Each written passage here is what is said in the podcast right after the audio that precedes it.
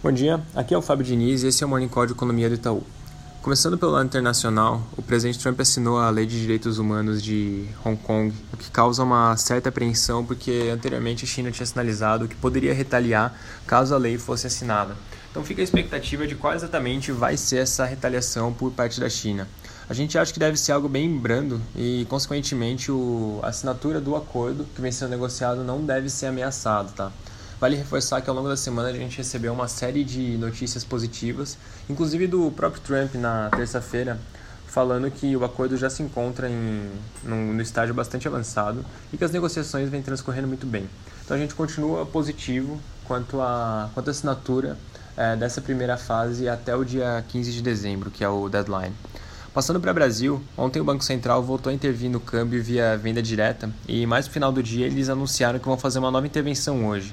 Então vale reforçar que essa série de intervenções é, já foram três até aqui, então já está marcada uma quarta hoje. Vem muito em linha com o discurso que o BC tem adotado diante dessa, dessa escalada é, do dólar, principalmente nessa semana. Então basicamente eles têm dito que não vão tentar conter a alta em si, mas que eventualmente podem intervir quando eles notarem movimentos que eles julguem anormais. É, então já tem essa, essa nova intervenção marcada para hoje, a gente deve receber mais detalhes disso ao longo do dia. Da parte de dados, agora às 8 horas a FGV divulgou a confiança da indústria do mês de novembro. O índice apresentou uma alta de de 1,7 pontos percentuais na comparação com o mês anterior, chegando agora no nível de 96,7. É um nível que ainda não está no território positivo, mas que na margem vem mostrando uma, uma certa melhora.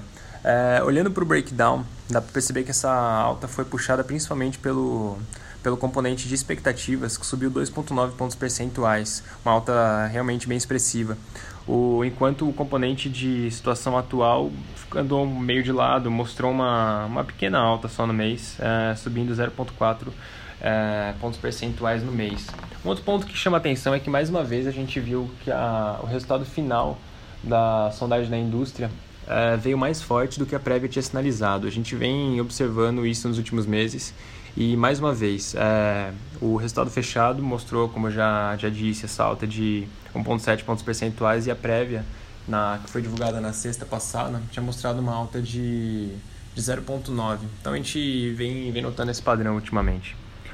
É isso por hoje, um bom dia a todos.